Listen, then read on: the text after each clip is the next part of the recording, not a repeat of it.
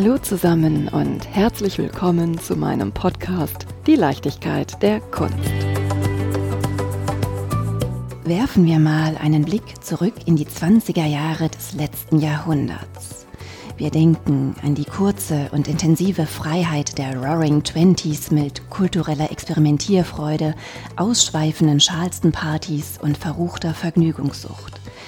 Wir denken an das künstlerische und kulturelle Experimentieren mit avantgardistischen Stilrichtungen, an Georges Groß, Käthe Kollwitz, die Drei-Groschen-Oper Das Bauhaus und die Emanzipation von Frauen. Vielleicht denken wir aber auch an desillusionierte Nachkriegsjahre, an Hyperinflation, politische Instabilität und an die leisen Vorboten des rasch näherkommenden NS-Regimes. Vielleicht spielt es für unsere Erinnerungskultur eine entscheidende Rolle, ob wir das glamouröse und ausschweifende Berlin vor unserem inneren Auge sehen oder an ein München denken, welches, wie es der Kunstkritiker Hermann Esswein 1921 im Zwiebelfisch formulierte, die untergehende Kunstmetropole sei. An das Ende Münchens als Kulturstadt haben zwei Männer nachweislich nicht geglaubt. Ganz im Gegenteil. 1923 gründeten in der damaligen Hauptstadt des bibliophilen Antiquariats der Germanist Kurt von Faber-Dufour und der Kunsthistoriker Georg Albert Josef Karl das Kunst- und Literaturantiquariat mit dem schlichten wie passenden Namen Karl und Faber. In diesem Jahr feiert genau dieses Unternehmen sein 100-jähriges Bestehen. Ganz gespannt bin ich die Geschichte, das Hier und Jetzt und auch die Next Steps in unseren 20er Jahren des Münchner Traditionshauses nun näher kennenzulernen. Ich freue mich sehr, dass wir nun mit Dr. Rupert Keim mehr über die Zeiten des Umbruchs, über Abschiede und Anfänge, über das besondere Milieu von Kunstwerken und ihren Käufern, der Erfahrung und Expertise von Karl und Faber und natürlich auch die Geschichte von dir, lieber Rupert, vom Juristen hin zum Auktionator erfahren werden. Bitte stell dich und deinen Weg doch einmal vor. Ja, vielen Dank, Claudia, dass ich den Podcast hier mit dir machen darf. Mein Weg in dieses Haus hinein begann, möchte man meinen, 2003, als ich das Haus zusammen mit meiner Schwägerin Nicola und meinem Bruder Christoph Keim übernommen habe. Aber die Bindungen zu Karl Faber bestehen schon sehr viel länger denn meine Eltern waren hier auch schon Kunden gewesen und ich bin Jahrgang 1972 und bin in den 70er und 80er Jahren aufgewachsen mit den Katalogen, die Karl und Faber uns zweimal im Jahr zugeschickt hatte. Und es war insofern ganz prägnant, denn die Ausgabe im Winter von der November-Auktion war immer in einem dunklen Grün gehalten und die des Sommers der Auktion Ende Mai, Anfang Juni in einem ganz kräftigen Gelb. Und an das erinnere ich mich noch gut, seitdem ich wirklich ein kleiner Junge war. Und das kam eben alle halbe Jahre, kam das Kataloge rein und ich fand es immer ganz faszinierend, das so durchzublättern, mir die Bilder anzuschauen und dann auch ab und an die Preisspalte zuzuhalten und mir zu überlegen, hm, was mag jetzt so ein Bild wohl wert sein. Und insofern bestand schon früh eine gewisse Faszination zur Kunst. Und im Jahre 1989 dann hatte ich dann auch selbst an einer Auktion teilgenommen hier und geprägt durch den Geschmack meiner Eltern damals noch, habe ich mir dann zwei Zeichnungen von Johann Georg von Dillis, die so um 1810, vielleicht 1820 entstanden sind, erworben. Das war mein erster Auktionskauf im Alter von 17 Jahren. Jetzt, ähm, ging das da denkt man natürlich sofort an so ein Kunstwerk. Ja, natürlich, ja. Das geht natürlich über den Taschengeldparagraphen hinaus, um etwas juristisch zu werden, aber ich hatte von meiner Großmutter eine Aktie geschenkt bekommen und ich weiß noch, es war eine von der Münchner Rück und die hatte ich dann verkauft und dann davon Kunst gekauft. Also das war so meine erste Berührung zu Karl Faber, aber es gab da auch noch eine persönliche Verbindung, denn der Neffe des ehemaligen Eigentümers von Louis Karl, von dem wir das Haus übernommen hatten, der ging mit mir in dieselbe Schulklasse im, hier in München am Wilhelmsgymnasium. Und zwischen den Familien bestand eine Freundschaft und ich weiß noch, dass die Ehefrau von des Gründers Dr. Georg Karl mir meine erste Zigarette verpasst hat. Da war ich zwölf. Das weckt Vertrauen. genau, das weckt Vertrauen. War mal bei dir zu Hause im Herzogpark in Bogenhausen gewesen. Und also da gab es eine lange Verbindung zwischen den Familien und dann kam eben das Jahr 2003 und ich kam gerade aus London zurück, hatte da noch in der London School of Economics studiert und einen Master gemacht und hatte mir überlegt, gehe ich jetzt komplett in die Anwaltschaft hinein. wo ich meine ersten Schritte schon getan hatte, um das Jahr 2000 herum in einer Medien- und Urheberrechtskanzlei oder wechsle ich in den Beruf des Auktionators? Warum gab es überhaupt die Möglichkeit? Und auch da nochmal eine kleine Anekdote. Ich war in einem sehr kunstfernen Ort damals. Das war in der K-Woche 2003. Und zwar beim Isar Bowling in Giesing mit dem vorhin genannten Neffen von Louis Kao und dessen Cousin, also dem Sohn des Eigentümers damals. Und wir sprachen so ein bisschen, während wir da unsere Kehle schoben. Und da meinte der eine zu mir, na, also sein Onkel, beziehungsweise sein Vater würde einen Nachfolger suchen für das Auktionshaus. Denn die Kinder hatten kein Interesse, in der dritten Generation das Haus zu übernehmen. Die Interessen waren da ganz anders gelagert. Und dann hatte ich das wahrgenommen, mir interessiert angehört und auch dann zu Hause meinem Bruder und meiner Schwägerin erzählt. Und dann kam so ein bisschen der Gedanke hoch, ja, das wäre eigentlich ganz schön, da dieses Auktionshaus zu übernehmen. Und meine, meine Schwägerin, die aus einem norddeutschen Unternehmershaushalt kommt, sozusagen hatte sich auch damals Gedanken gemacht, wie kann man da vielleicht etwas diversifizieren. Und auch mein Bruder, der sehr kunstaffin ist, hat auch gesagt, das wäre vielleicht eine Gelegenheit, hier eine alte eingeführte Marke zu übernehmen und wieder etwas fit zu machen für ja, den Kunsthandel des 21. Jahrhunderts. Darf ich mal fragen, hat sich dein Bruder auch sein erstes Kunstwerk aus dem grünen oder gelben Buch gekauft? Also soweit ich mich dunkel erinnere, er ist 14 Jahre älter als ich, hatte er in der Tat als Hochzeitsgeschenk für seine Frau eine Druckgrafik von Rembrandt erworben gehabt. Das war so Mitte der 80er Jahre. Also da gab es durchaus Verbindungen klassisch geprägt. Jetzt sind jetzt heute beide etwas zeitgenössischer unterwegs. Aber die Liebe zur Qualität, und die, die geht ja über die Jahrhunderte in der Kunst, die ist geblieben. Und ob das alte Meister sind oder Gegenwartskunst, da findet man immer was Spannendes. Na, so waren die Anfänge. Und der Louis Karl ist dann geblieben als mein Berater, sonst hätte ich das nicht machen können. Und der hat mir die ersten Schritte in dieses Metier hinein beigebracht. Und das erste, was wir gemacht hatten, das war im Juli 2003, dann sind wir in die Schweiz gefahren, nach Bern, zur Galerie Kornfeld. Galerie Kornfeld ist ein ganz alteingesessenes Auktionshaus, geprägt durch Eberhard Kornfeld, der im letzten Jahr 99 Jahre alt geworden ist und immer noch aktiv ist. Und dann habe ich mir das angeschaut und dachte mir, das ist ja echt eine Persönlichkeit. Und anscheinend scheint man diesen Beruf auch mit Freude bis ins hohe Alter auszuüben. Der war ja damals auch schon um die 80. Und äh, dann dachte ich mir, das scheint mir doch ein interessantes Metier zu sein, wenn die Leute gerne so lange diesen Beruf ausüben. Und der Louis Karl selber hatte dort in den 60er Jahren gelernt und so geht die Tradition da so ein bisschen fort und diese Art des Auktionierens, die er mir beigebracht hat, die hat er wiederum in der Schweiz gelernt und so führe ich das bis heute auch weiter. Und warum bist du ursprünglich Jurist geworden und nicht von Anfang an in die Kunsthistorie eingestiegen? Ja, das ist auch eine gute Frage. Ich, wenn ich jetzt ein bisschen zurückdenke, also pochte mein Herz erst noch mehr für die Musik, muss ich gestehen. Ich hatte Musikleistungskurs gehabt und hatte dann neben der Juristerei, die mir doch irgendwie so eine sinnvolle und sichere Basis erschien, noch zwei Jahre Musikwissenschaft studiert. Aber es ging nicht bis in die Kunstgeschichte hinein. Aber die Liebe zur bildenden Kunst, zum Schöpferischen, die war immer da und deswegen hatte ich mich auch als Anwalt spezialisiert und verlegt auf das Urheberrecht und den gewerblichen Rechtsschutz und einfach mir Gedanken gemacht zum Schutz des Schöpferischen und was ist ein Werk, wie kann es juristisch abgesichert werden, der Schutz desselbigen. Und das waren so meine Themen und dann bin ich dann auf der Schiene auch in eine Medienkanzlei hineingegangen.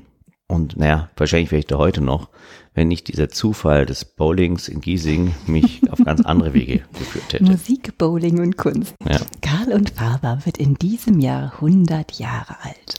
Seit 20 Jahren führst du das Unternehmen Karl und Faber war ursprünglich, ich habe es ja schon angedeutet, ein Literaturantiquariat.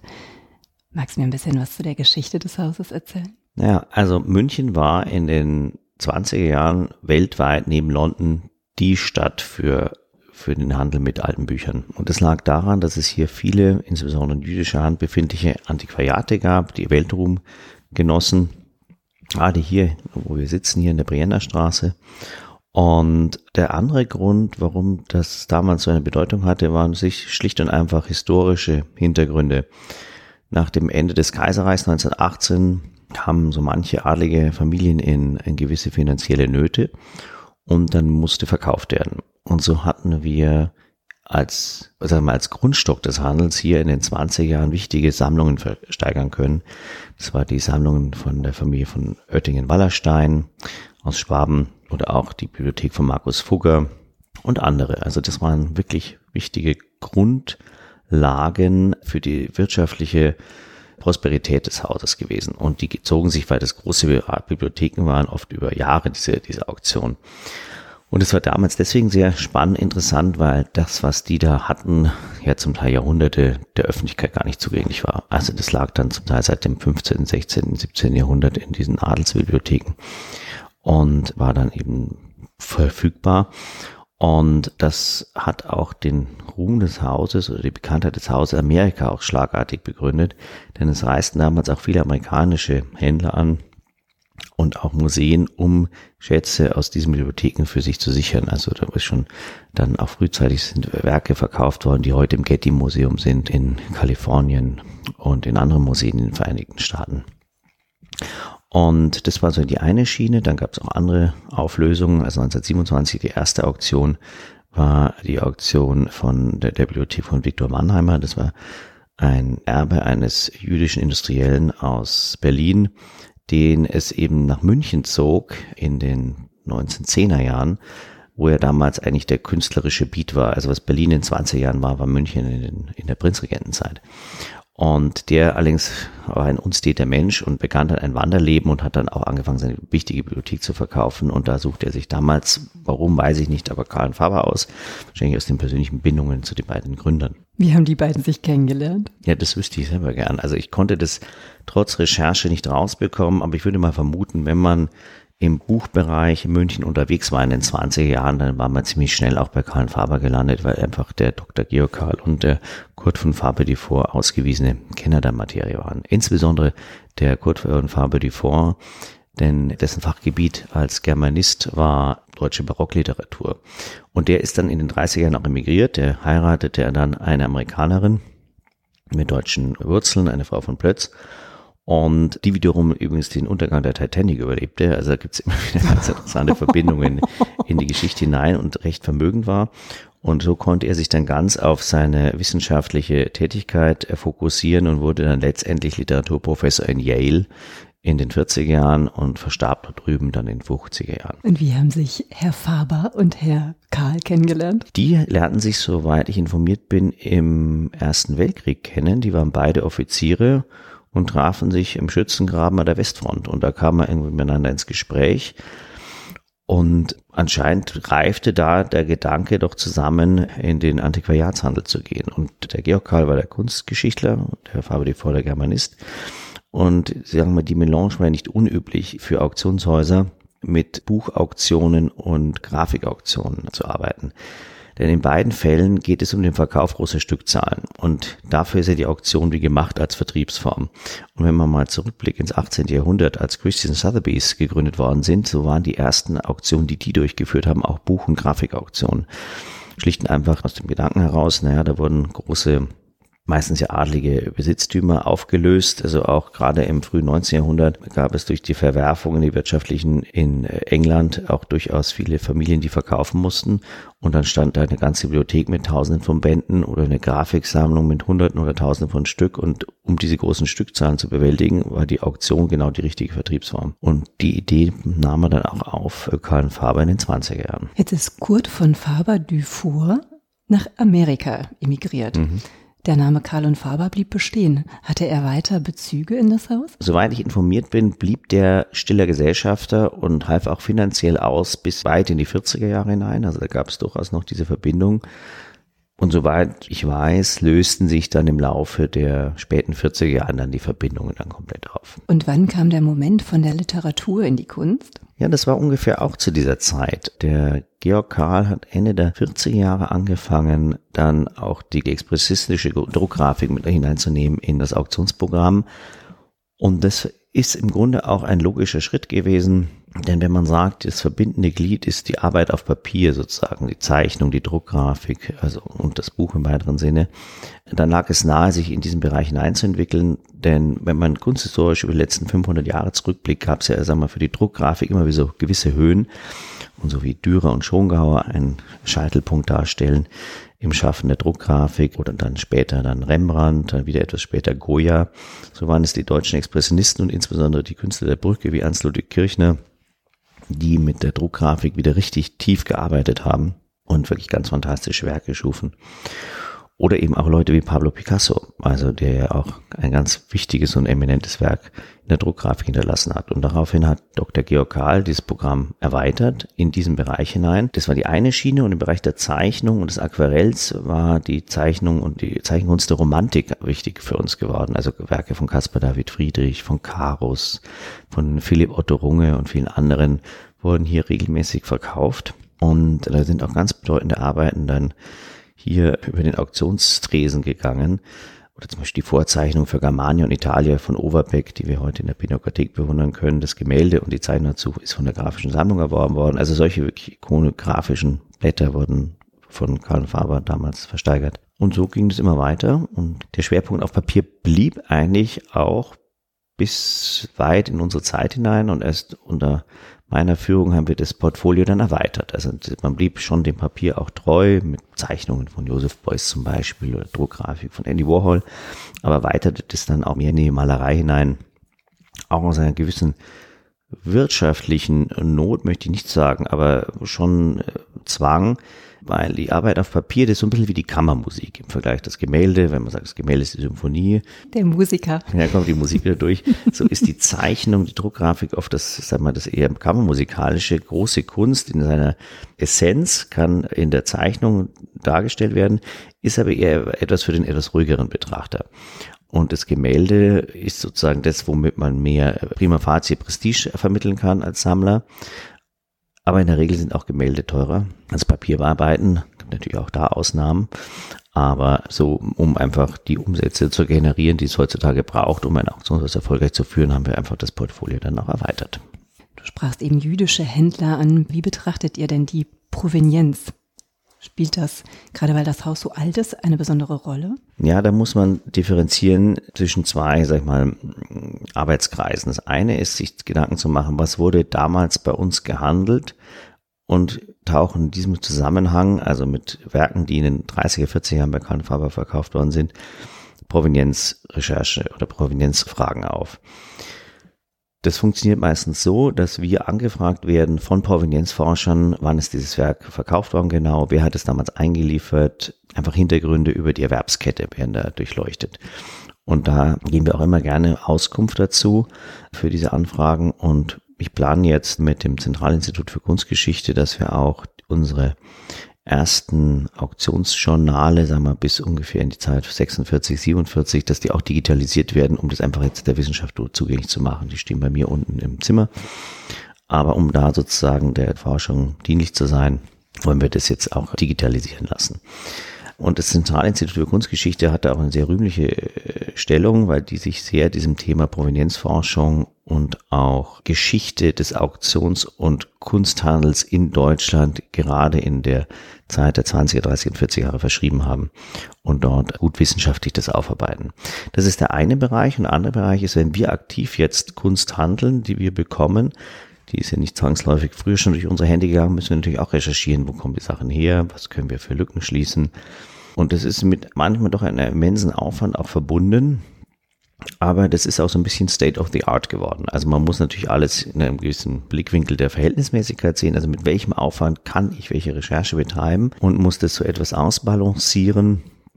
Aber das ist heute zum Beispiel ein Thema, was es vor 20, 30 Jahren noch überhaupt nicht gab. Und wenn man da verantwortungsvoll handeln möchte und jemand möchte ein Kunstwerk erwerben, möchte er auch irgendwo sicher sein, dass es abgeklopft worden ist, ob das mal im jüdischen Besitz war. Mhm.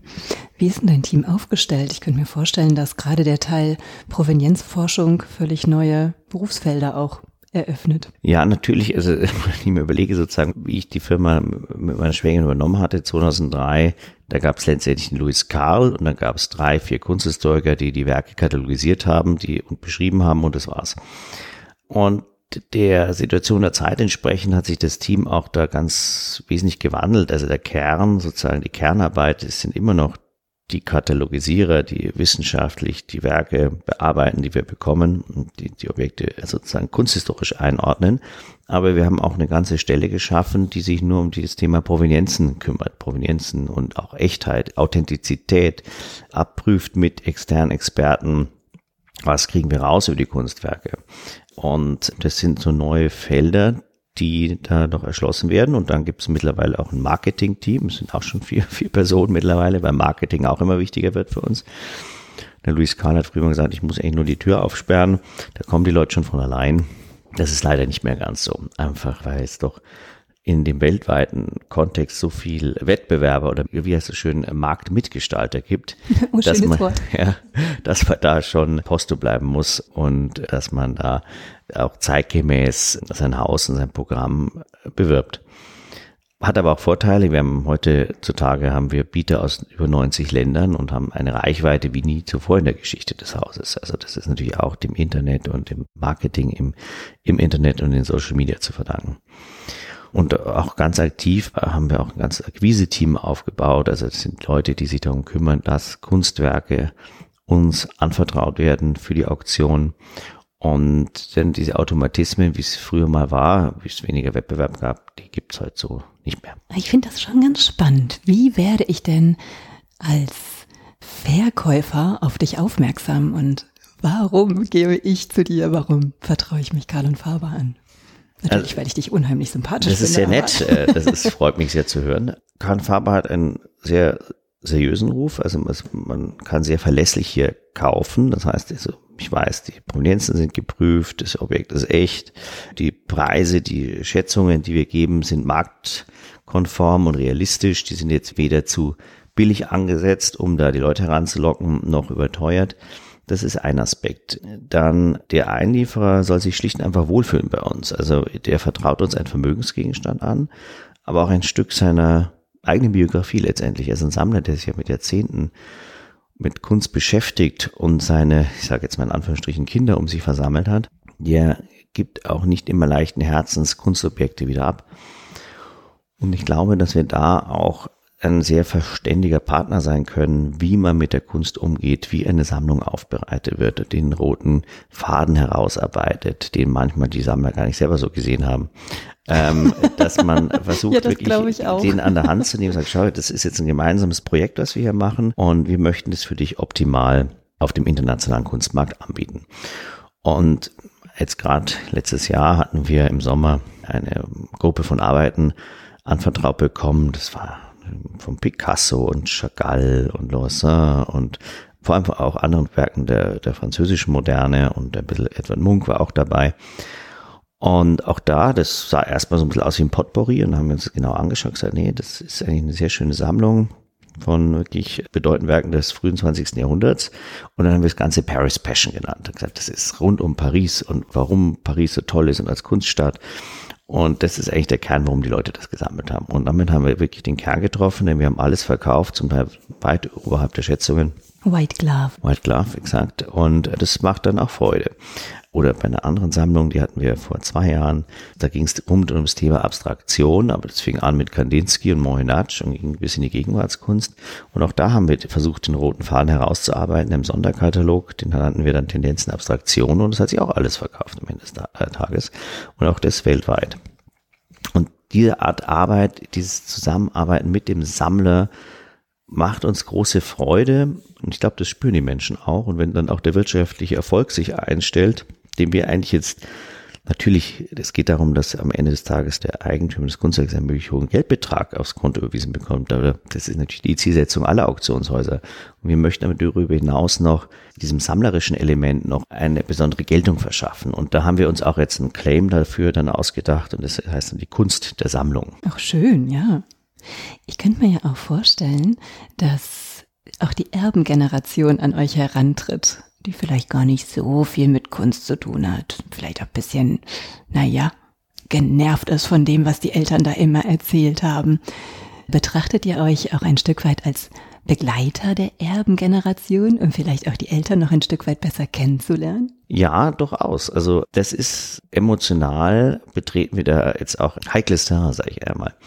Denn einerseits sind uns Erben begegnet, die in irgendeiner Form zwar die Kunstwerke veräußern wollen, weil sie auch andere finanzielle Pläne haben oder auch andere künstlerische Interessen, die sammeln ganz anders, deswegen wird die Kunst, die die Eltern gesammelt haben, verkauft. Und dann erarbeitet man mit denen zusammen vielleicht nochmal so eine kleine Hommage an, an den Vater, die Mutter, die Großeltern, je nachdem, wer die Kunst sammelte. und versucht die auch nochmal in einem eigenen Katalog und einem eigenen Katalogteil sozusagen noch mit einer letzten Würdigung zu versehen, bevor dann die Werke wieder in andere Sammlungen gehen und andere Leute erfreuen. Es gibt aber auch durchaus Fälle, wo die Erben sagen, ich will mit den Sachen nichts mehr zu tun haben. Meine Eltern haben ihre ganze Leidenschaft und Liebe in diese Kunstwerke gesteckt und wir blieben auf der Strecke, wir Kinder.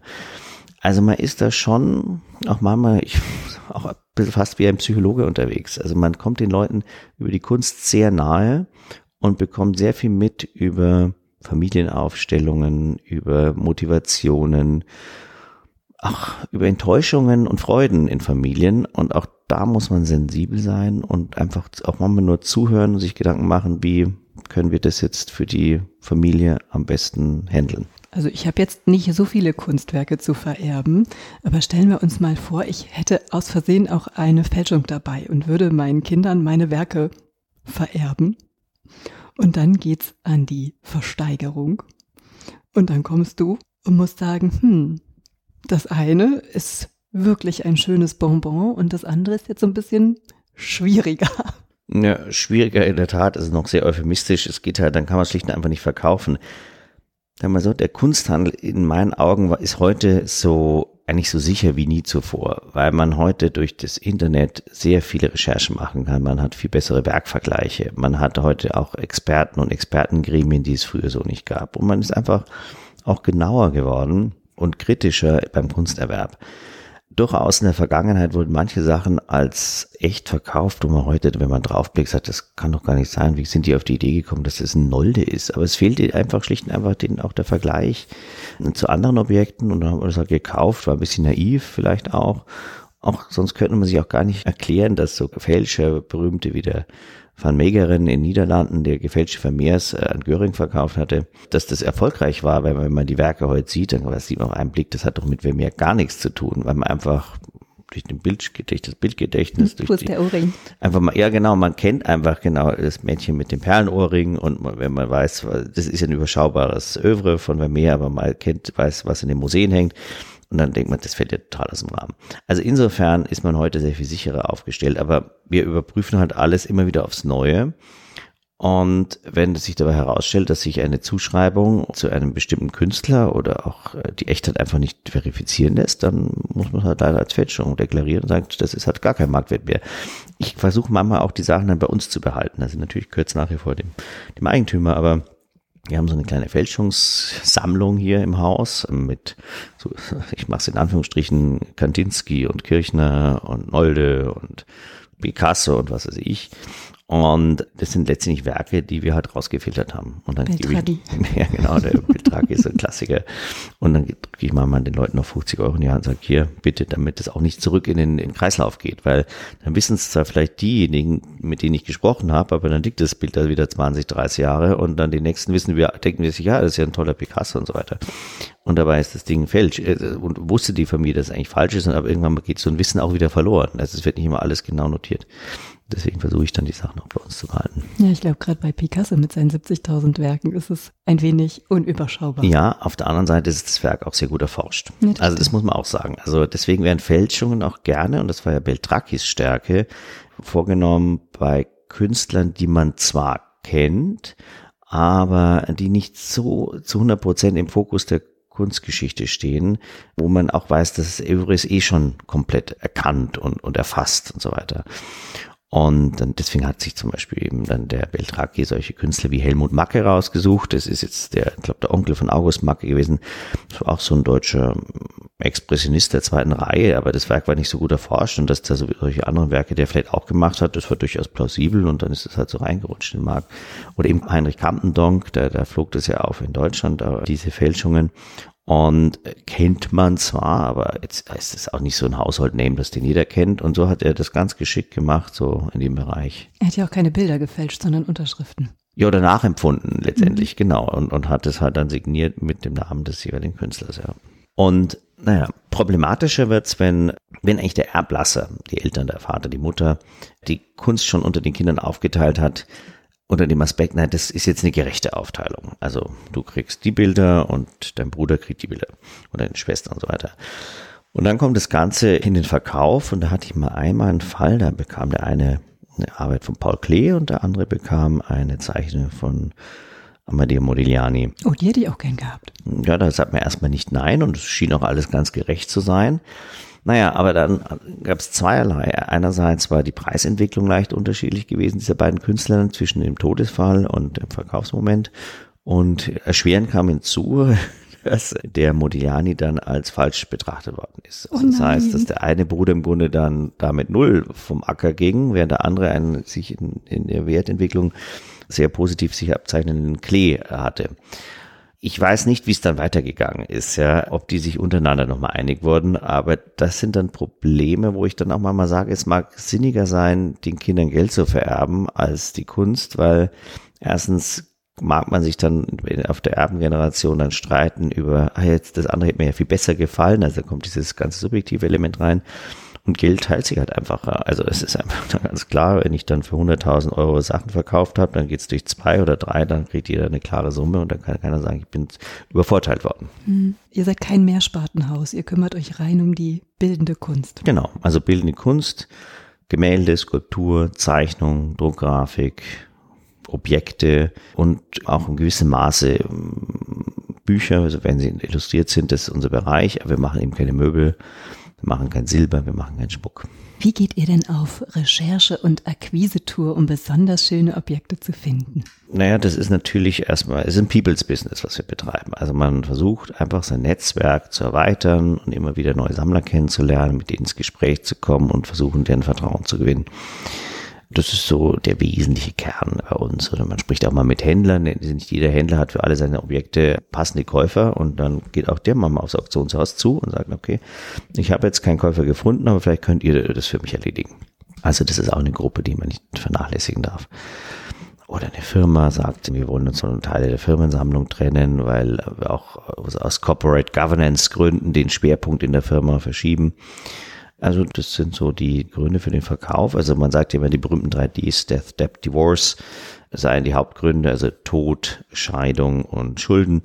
Das ist aber auch nur ein Teil des Ganzen. Und ganz häufig auch sagen Leute, naja, wir wohnen immer in einem Haus, jetzt sind wir 80, 85 Jahre alt, ziehen eine Wohnung und dann wäre das vierte D, die Accessioning, sozusagen, dass man versucht, wieder Teile zu verkaufen in seiner Sammlung sich ein paar Sachen behält und dann im kleineren Rahmen halt die letzten Lebensjahre lebt und den Rest an den Markt gibt.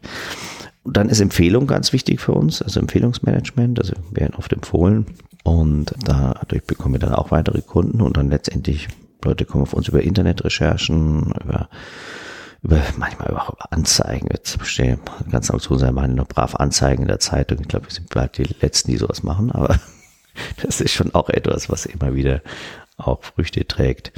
Also es ist letztlich ein ganz Bündel an Gründen, warum die Leute auf uns zukommen und auch wir gehen viel aktiv auf Menschen zu, aber manches kommt auch so zur Tür rein. Kommen auch Künstler direkt auf euch zu? Ja, das in der Tat, das tun sie. Das ist aber auch nicht ganz unproblematisch, denn letztendlich man unterscheidet im Kunstmarkt zwischen Primär- und Sekundärmarkt. Also das heißt, der Primärmarkt ist der Bereich, wo erstmalig ein Kunstwerk angeboten wird auf dem Kunstmarkt.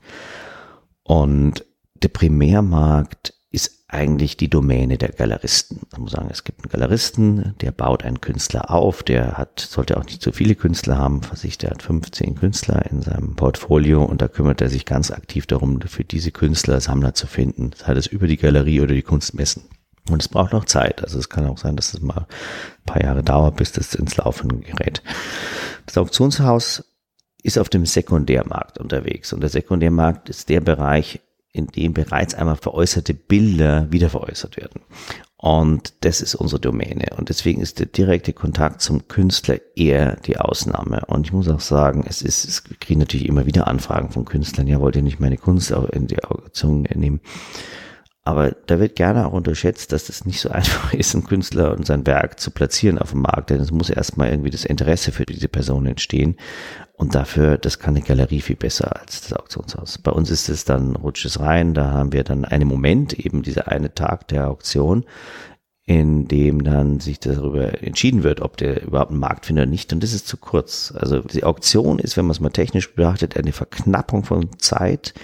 Und durch diese Verknappung müssen sich Leute entscheiden, jetzt biete ich oder nicht. Und wenn man mal was Besonderes Tolles hat von Picasso oder Franz Marc und so weiter, ist es genau richtig, weil dann können sich die Leute nicht irgendwie noch Gedanken machen, na, kaufe ich das jetzt nicht? Ist, ja, wenn ich diesen Franz Wagner haben will, muss ich mich jetzt entscheiden und dann hat man am besten fünf davon und dann schwupp geht der Preis nach oben. Bei einem Gegenwartskünstler ist das sehr viel schwieriger. Deswegen da Galerie. Heinz Mack. Ja, aber gut, den kennt man ja schon. Also Heinz Mack ist ja schon wohl etabliert. Aber ja. es gibt andere, die kennt man halt nicht so und die haben es schwierig dann.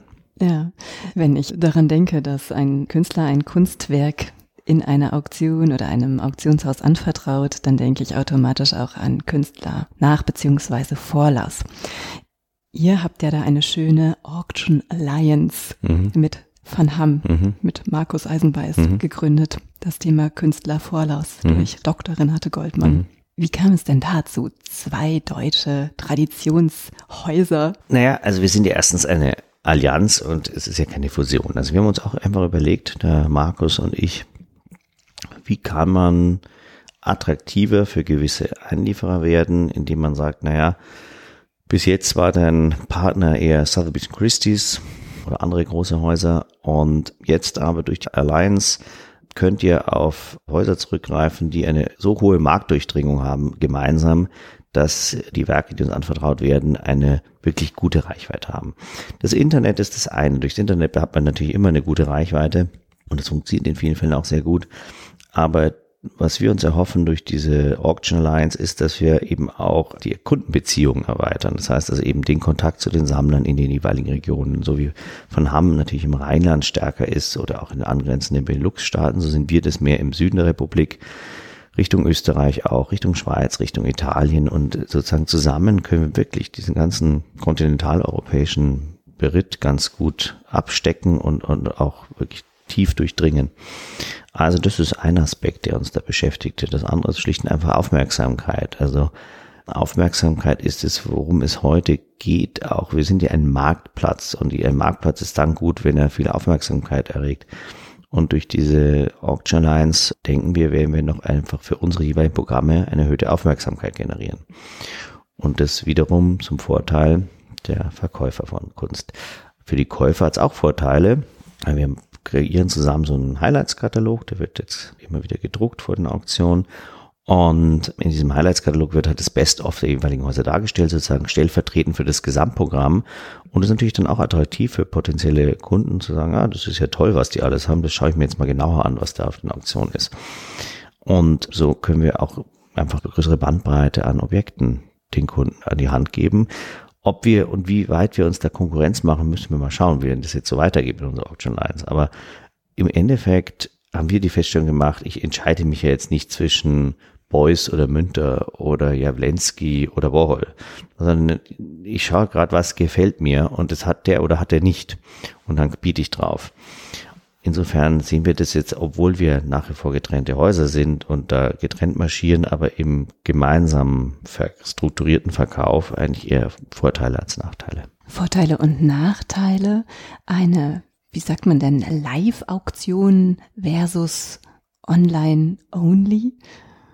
Wie siehst du das? Also die Live-Auktion oder auch Saal-Auktion ist für mich immer noch spannend spannender als die reine Online-Audio-Auktion. Klar, Ganz auf den ersten, ich stehe vorne und das ist auch das, was mir am meisten Spaß macht. Man macht sich da monatelang Arbeit, die Ware zu akquirieren und dann ist endlich Auktionstag und dann ist der Moment auch, das ist schon auch irgendwie ganz spannend. Man steht da und manchmal erzielt man neue Rekordpreise für einen Künstler, den es so weltweit noch nicht gab. Also man macht etwas, was eine gewisse Marke auf dem Markt auch hinterlässt. Ich habe bei mir in meinem Büro unten von einem zeitgenössischen Künstler aus Rumänien, Mircea Cantor, eine Arbeit. Das ist so ein Marmorhammer auf dem Holzsockel. Der ist so angebohrt, kommt so ein bisschen weißes Pulver raus, soll Koks sein, aber ist es natürlich nicht. Aber sozusagen ähm, Business Class Bored. Aber die ganze Grundidee hinter dieser Skulptur ist, dass durch diesen Hammer wird auch Machtausübung gezeigt. Und so wie ein Richter ein Urteil fällt und dann den Hammer schlägt, zumindest auch in Amerika ist das immer sehr schön in Szene gesetzt, so machen wir Auktionatoren das ja auch. Wir machen für den Moment ist hier eine, wird hier, ich will nicht sagen Macht ausgeübt, das klingt ein bisschen zu martialisch, aber wird Marktgestaltung betrieben. Und was auch wieder einen Einfluss hat auf andere Werke dieses Künstlers oder auf vergleichbare Werke anderer Künstler. Und das ist irgendwie, das kann nur die Saalauktion, diese Atmosphäre kreieren. Ich finde auch das Schönste, wenn die Kunden und Sammler vor mir sitzen im Saal, dass man in Interaktion treten kann mit ihnen. Auch nochmal so ein bisschen sagt, ach komm, einer geht noch und dann nochmal den Preis etwas anheben kann. Und ich weiß doch, das gehört genau in deine Sammlung. Jetzt biet halt nochmal mit, auch wenn es ein bisschen über dein Budget ist. Das kriegen wir dann auch noch hin. Aber, ähm, den Moment kenne ich. genau, also da, das ist natürlich auch die Aufgabe von uns, den Preis zu maximieren, aber auch zu schauen, wie platziere ich die Arbeiten in die richtigen Sammlungen hinein. Und es ist halt die Saalatmosphäre, die Live-Auktionsatmosphäre, die nur so etwas kreieren kann. Ich meine, auch übers Online-Bieten kann man ja auch an der Saalauktion teilnehmen. Also das muss man auch mal fein differenzieren. Ich kann ja live mitbieten in der Saalauktion, indem ich einfach auf die Maustaste drücke. Oder aber, das gibt das Internet eben diese reine Online-Only-Auktion, aber da ist eben kein Auktionator und das ist einfach durch Zeitablauf wird dann die Ware verkauft zum Höchstbietenden. Ist auch legitim, es funktioniert auch ganz gut. Aber man wendet es eigentlich bislang eher im niedrigpreisigen Segment an.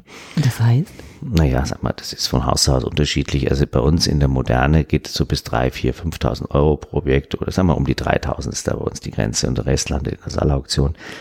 Andere Auktionshäuser, Sotheby's Christie's, die machen das mittlerweile, glaube ich, bis zu 10, 15, 20.000 Euro, 30, 40.000 Euro bieten die das sozusagen auf der Ebene an.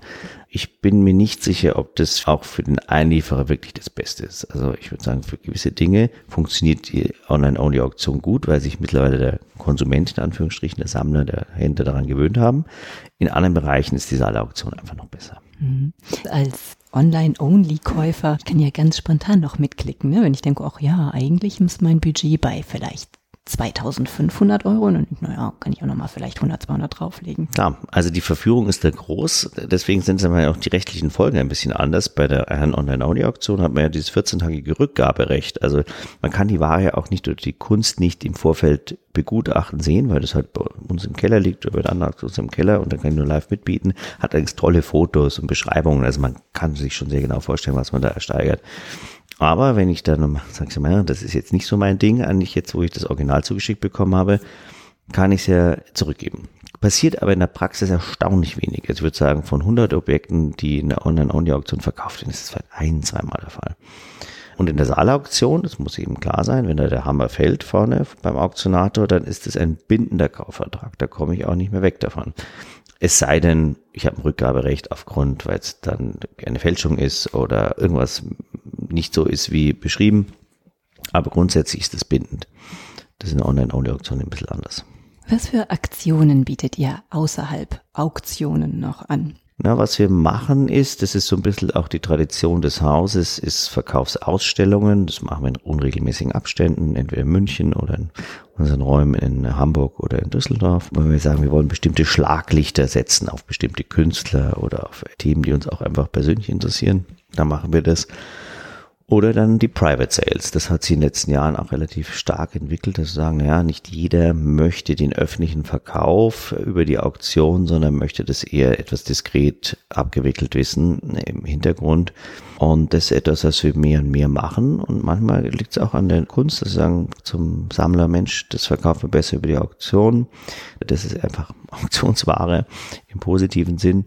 Und das andere ist für ein Private Sale besser. Oder gar, ich hatte in Amerika vor drei, vier Jahren zwei Gemälde von Elisabeth Epstein gesehen in einer Wohnung an der Upper West Side. Ich gesagt, das muss ins Lehmbachhaus. Das ist, passt genau dahin. Zwei Selbstbildnisse um 1910 entstanden, wo sie da mit Jawlensky und Münter und, und Kandinsky zusammen war. Und das Lehmbachhaus hat da noch nicht so wichtige Arbeiten von dieser Künstlerin. Und ich gesagt, das muss dahin. Und dann habe ich, glaube ja, das war ja früher, bis ich glaube, ich habe vier, fünf Jahre an die hingeredet, dass das ins Lehmbach raus muss. Und dann hat es endlich geklappt. Jetzt mhm. kann man die Bilder dort im Museum bewundern. Also brauchst du auch immer einen langen Atem, um gewisse ja. Ziele zu erreichen. Ja, manchmal muss man sehr schnell sein, damit nicht der Kollege aus dem anderen Auktionshaus da ist. Und manchmal braucht man viel Geduld, um ein Objekt. Ich habe jetzt auch gerade wieder eine Druckgrafik von Ernst Ludwig Kirchner veräußern, hat mich auch ein Jahr gekostet, um die zu platzieren, aber ist wieder von einer sehr guten Sammlung in eine andere fantastische Sammlung gegangen. Und da muss man halt mal so ein bisschen Geduld mitbringen. Bringst du die Geduld schon von Anfang an, von Kindesbeinen an mit oder musstest du dir das erarbeiten? Wenn ich jetzt sagen würde, ich wäre sehr geduldig, dann würden viele meiner Mitarbeiter hier Widerspruch einlegen. Also ich bin durchaus gewissermaßen ungeduldig, aber manchmal muss man halt einfach, alles hat seine Zeit und alles braucht seine Zeit und da, da muss man wissen, welcher Kunstverkauf braucht welchen Rhythmus. Apropos Zeit, alle drei Jahre verleiht ihr den Karl und Faber Kunstpreis. Was hat es denn damit aus sich? Das hatten wir zum 90-jährigen Filmjubiläum 2013 angefangen und ich sprach mit einem guten Freund, dem Gernot von Pape, der aktiv in der Stiftung Kunstakademie München ist und da kam man so ein bisschen ins Grübeln. Ähm, ja, eigentlich wäre es mal ganz schön für die Akademie-Studenten eine Preisverleihung zu machen, einen Preis zu stiften. Gibt das sowas schon ein bisschen dort, aber in der Form, wie wir es machen, gab es das noch gar nicht. Und es gibt es, glaube ich, auch sonst in Deutschland in der Form nicht. Und zwar, es geht nicht nur ums Geld, sondern sagen, naja, äh, wir geben ein Preisgeld und finanzieren aber auch eine Publikation, die oft die Erstpublikation ist, um die jungen angehenden Künstler zu ermutigen, wofür sie stehen künstlerisch, das zu visualisieren in Form einer ersten Publikation, mit der sie dann auch weiter an Galeristen gehen können und so weiter. Also so ein bisschen eine Art Hilfestellung, um in den Kunstmarkt reinzukommen.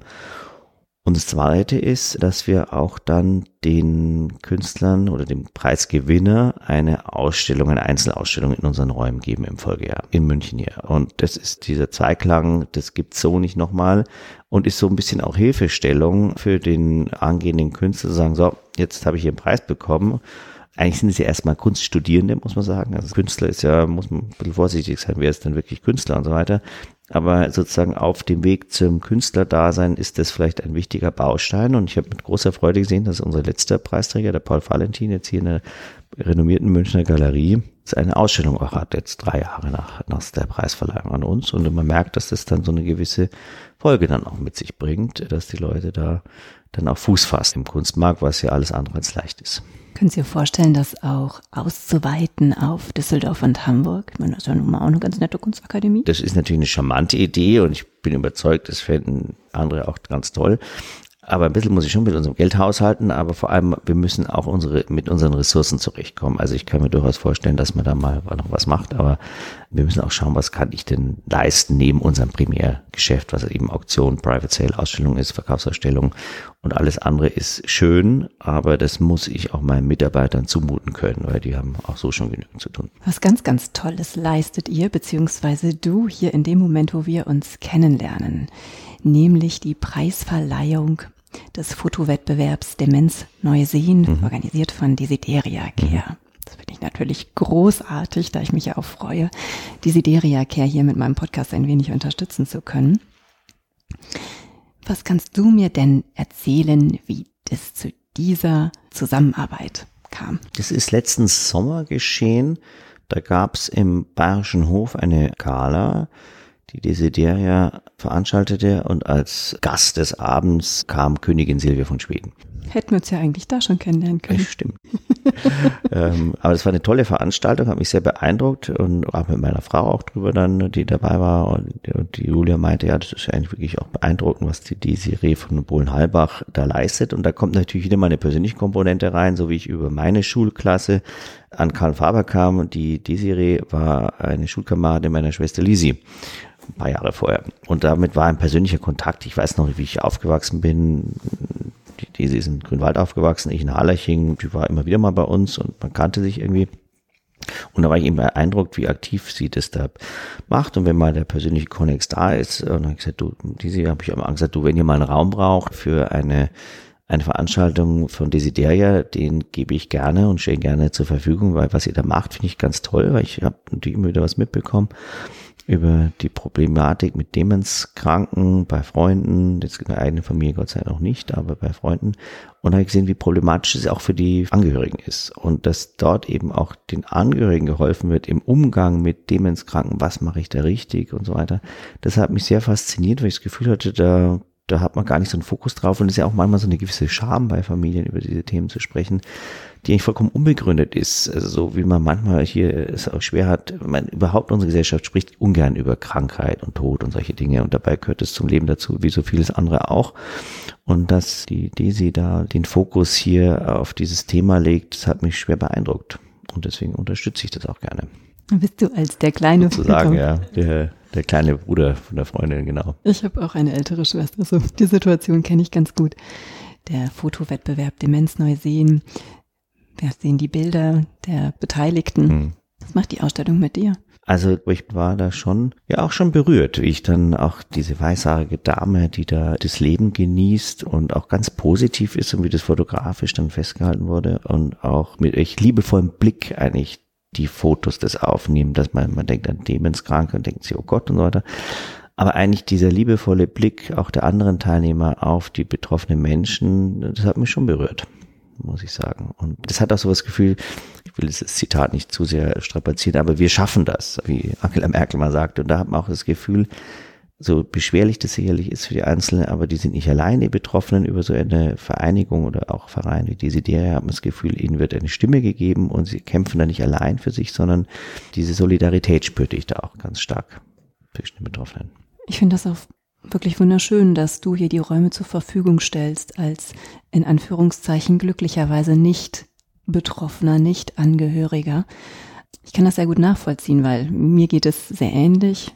Ich finde die Arbeit von Desideria Care und von Desiree und ihrem Team so beeindruckend, dass es eine große Ehre ist, sich daran zu beteiligen. Und bin sehr gespannt, ja, in welche Zukunft Desideria Care gehen wird. Ich bin ganz schockiert über die Zahlen. 1,6 Millionen an Demenz erkrankte Menschen in Deutschland. Und es werden wahrscheinlich noch mehr, weil die Lebenserwartung steigt und deswegen wird es natürlich auch in Zukunft wahrscheinlich eben auch immer mehr Demenzkranke geben werden. Um den Podcast mit ja, einem hoffnungsvollen Wort zu Ende zu bringen, würde ich natürlich wissen, was dieses Jahr 2023, 100 Jahre nach der Gründung, für euch bereithält. Herzlichen Glückwunsch auch. Danke, danke. Magst du mir noch einen Ausblick in eure Zukunft schenken? Ja, was, was haben wir vor? Naja, also wir wollen im Juni eine Jubiläumsauktion veranstalten, wo wir hoffen, sehr schöne Objekte anvertraut zu bekommen, auf die alle Sammler weltweit nur so warten. Und das ist das eine, was wir vorhaben. Wir bringen eine Publikation jetzt gleich raus. Also die erscheint jetzt dieses Jahr zu 100 Jahre Karl Faber. Ist auch ganz spannend, mal so ein bisschen in die Geschichte einzutauchen und was man eigentlich dann nur so vom Hörensagen weiß und was dann wirklich verifiziert werden kann. Also dieses Jubiläumsbuch wird kommen. Wir werden natürlich auch ein Fest feiern und bespielen dann auch neue Räumlichkeit. Also neben hier unserem Stammhaus in der Innenstadt werden wir noch so eine Art Schaulager bespielen. Das wird auch ganz spannend werden. Das ist ein Kunstort hier vor den Toren der Stadt, die sich der, der Gunter Sachs mal hat bauen lassen oder in eine Fabrikhalle hat er da einen Kunstort geschaffen für seine eigene Sammlung. Und das können wir jetzt, nachdem es jetzt, der ist 2012 gestorben, jetzt über zehn Jahre in Dornröschenschlaf lag, das können wir jetzt wieder mit Kunst beleben und bespielen. Das wird auch spannend werden. Und da kommen dann schöne Ausstellungen noch rein und ja, da kommt schon so manch Spannendes. Einfach dranbleiben, Karl Faber folgen und dann werdet ihr mitkriegen, was, was wir so vorhaben. Sowieso und mit großer Freude. Lieber Rupert, ganz, ganz herzlichen Dank, dass du mir hier deine Zeit geschenkt hast, trotz des umtriebigen Geschehens hier um uns herum. Vielen, vielen Dank für das schöne Gespräch. Tausend Dank.